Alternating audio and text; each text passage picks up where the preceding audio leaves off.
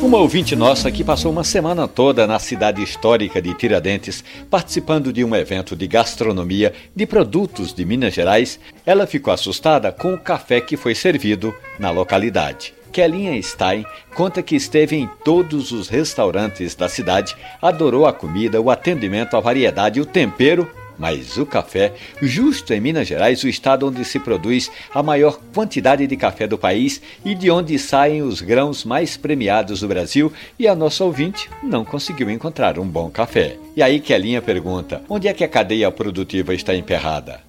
Na venda, na distribuição ou a preocupação dos produtores é simplesmente exportar grãos de qualidade? Pergunta. Numa rápida abordagem, eu diria que todos estão cometendo algum tipo de erro. O produtor que não mira o mercado interno, o vendedor que não tem outras prioridades e até o consumidor que não força a demanda.